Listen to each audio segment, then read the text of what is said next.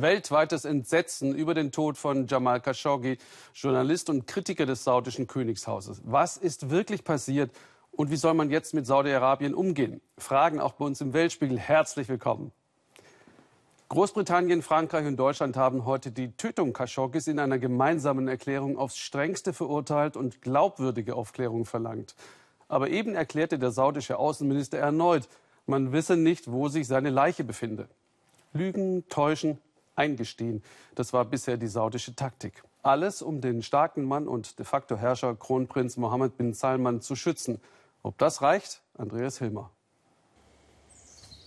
Ein Wald vor den Toren Istanbuls heute Morgen. Hier irgendwo könnte der tote Regimekritiker Khashoggi vergraben sein. Agenturen berichten, die türkische Polizei soll hier gesucht haben. Ergebnis offen. Schon Anfang der Woche durchsuchen türkische Behörden das saudische Konsulat. 17 Tage hatte Saudi-Arabien jede Beteiligung geleugnet. Sonnabendnacht das Eingeständnis live im Fernsehen.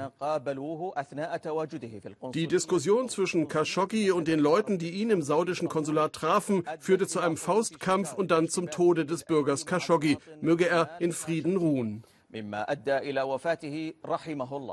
Und dies sind die 15 Männer, gegen die der 60-Jährige so tödlich gekämpft haben soll. Mit Diplomaten und einem hohen Gerichtsmediziner checken sie im Hotel ein, in Privatjets gemeinsam angereist. Nach dem Vorfall geht es direkt zurück. Es soll Tonaufnahmen des Kampfes geben, so Ermittler, möglicherweise auf einer Smartwatch. Die Türkei hat bis heute nichts veröffentlicht.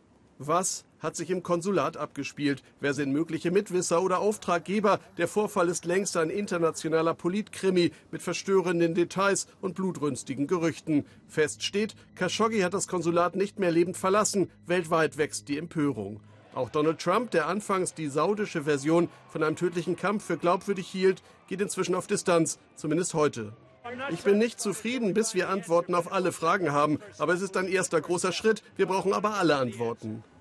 Das Rätsel um den Toten im Konsulat. War es ein Unfall oder ein Auftragsmord? Und welche Rolle spielt das saudische Königshaus beim Tod des bekannten Regimekritikers?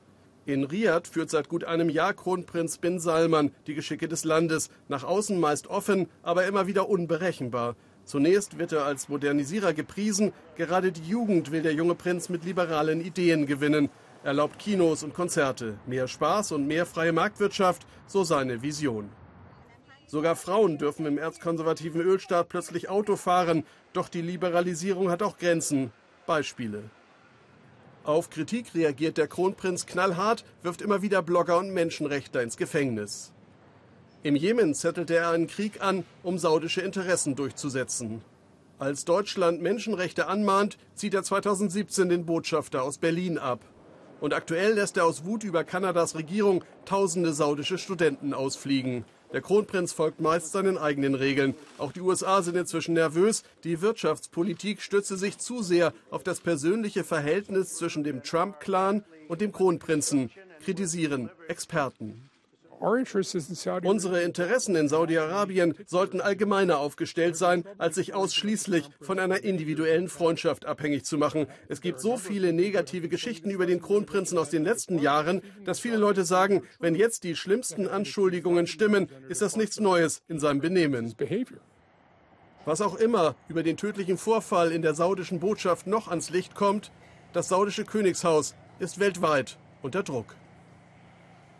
Das alles provoziert ja auch Fragen an Jan-Philipp Burgard in unserem Studio in Washington. Hallo. Glauben die Hallo. wirklich, dass die damit bei Trump durchkommen? Und wenn ja, warum? Ja, das glauben sie wohl, denn die Saudis wissen ganz genau, wie sehr die USA wirtschaftlich auf sie angewiesen sind. Ein Beispiel. Bei seinem Antrittsbesuch in Saudi-Arabien hat Trump Exportverträge im Wert von 450 Milliarden Dollar abgeschlossen. Trump betont, dass über eine Million amerikanische Jobs daran hängen. Wörtlich sagt er, dazugehörende Rüstungsaufträge jetzt einfach abzusagen sei nicht hilfreich. Deshalb werden heute hier in Washington kritische Stimmen laut, Trump seien Rüstungsgeschäfte wichtiger als der moralische Führungsanspruch Amerikas eine Million Jobs. Vor ein paar Wochen waren es nur 40.000. Aber wieso hängt Trump eigentlich so am Kronprinzen und an Saudi-Arabien als Verbündeten? Also Trump braucht Saudi-Arabien als Verbündeten im Nahen Osten. Gemeinsam mit Israel setzen die USA beim Konflikt mit dem Iran auf die Unterstützung von Saudi-Arabien. Der saudische Kronprinz hat die Beziehungen zu Israel tatsächlich stark verbessert und er hat als erster Vertreter Saudi-Arabiens in einem Interview Israel ein Existenzrecht zugesprochen. Außerdem hat Trump ja eine radikale Abkehr von der Politik seines Vorgängers Obama vollzogen und ist aus dem Atomabkommen mit dem Iran ausgestiegen. In einigen Wochen werden neue Sanktionen gegen den Iran in Kraft treten. Die USA wollen dann die Ölexporte stoppen. Und die Versorgungslücke, die dann entsteht, die soll Saudi-Arabien schließen. Wie sind die Saudis denn inzwischen in den USA vernetzt in Politik und Wirtschaft? Der Einfluss der Saudis gilt als sehr groß. So berichtet etwa die New York Times, das Beratungsunternehmen McKinsey habe der saudischen Regierung eine Namensliste von regimekritischen Personen zur Verfügung gestellt. Ein saudischer Schriftsteller soll daraufhin verhaftet worden sein. Und auch Trump selbst als Privatperson soll geschäftlich eng mit Saudi-Arabien verwoben sein. Vor seiner Zeit als Präsident hat er die Saudis sogar öffentlich gelobt, weil sie so viele Millionen in seine Immobilienprojekte investiert haben. Das sei lange her, beteuert er jetzt. Er persönlich habe keine finanziellen Interessen in Saudi-Arabien. Entsprechende Berichte darüber bezeichnet er als Fake News. Danke, Jan Philipp Burgert.